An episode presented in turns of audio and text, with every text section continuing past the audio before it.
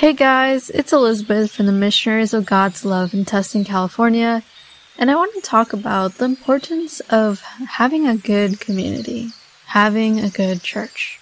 I feel like the people who you surround yourself are the people who you'll slowly start becoming like them. And so I think it's very important that we have a good church and a good community there. Because sometimes there are days where we just don't feel encouraged to keep going with our relationship with God. But if you have a good community, they'll push you to keep doing good even during those tough times. I think it's especially important because whenever you're going through something bad, you can rely on that community. But just really the most important thing about having a good community is that they'll keep you in touch with God and grounded with God.